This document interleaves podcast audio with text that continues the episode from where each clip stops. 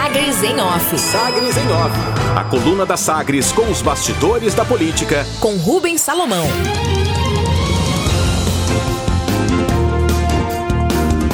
Governo Bolsonaro passa a exigir de estados dados de mortes em confrontos policiais.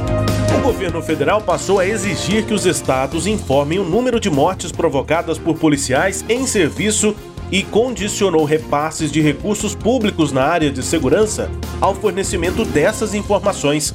Os dados, no entanto, só devem ser sistematizados e ter assim uma vida própria a partir de 2023, depois do fim do atual mandato presidencial.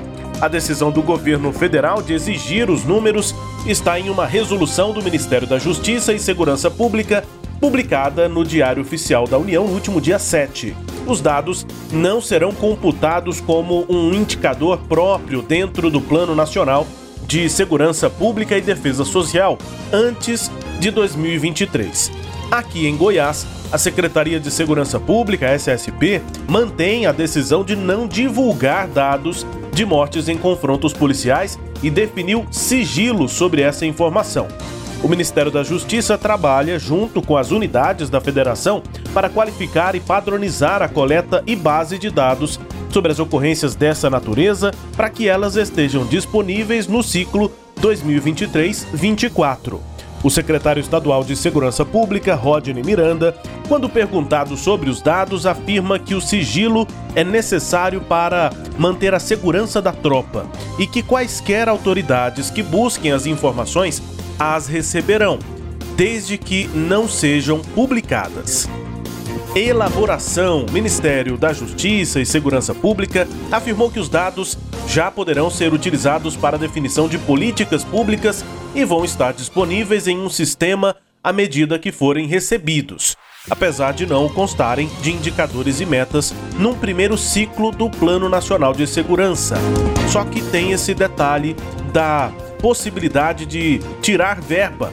O ato do Ministério da Justiça busca um maior controle estatístico da letalidade policial e prevê até a possibilidade de vedação de repasses de recursos públicos federais caso as informações não sejam fornecidas.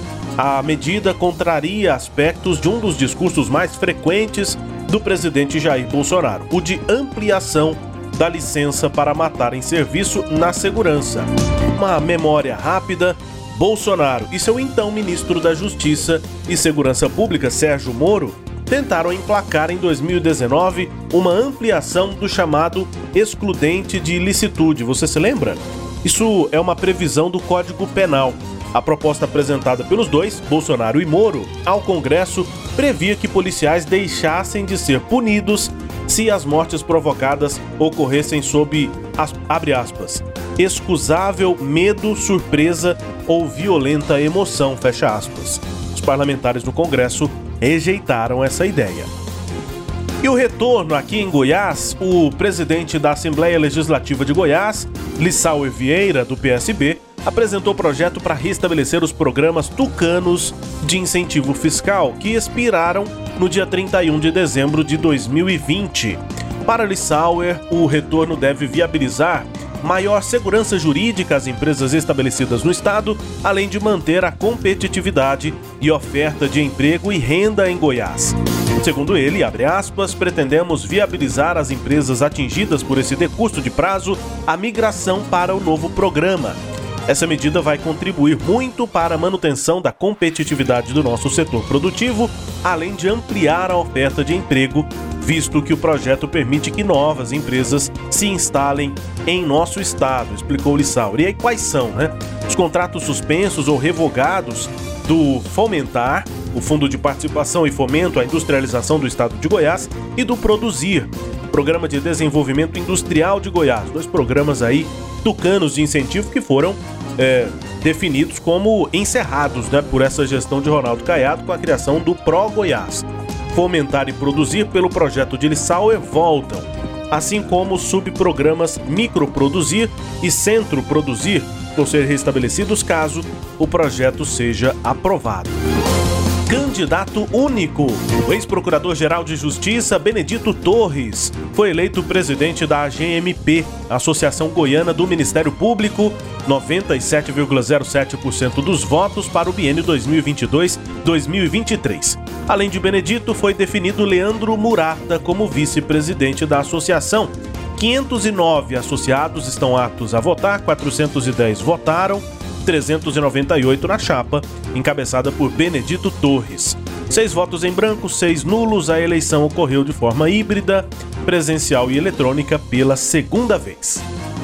Destaques de hoje da coluna Sagres em Off, que também é podcast. Está no Deezer, no Spotify, no SoundCloud e nos tocadores do Google e da Apple com todo o conteúdo. No sagresonline.com.br.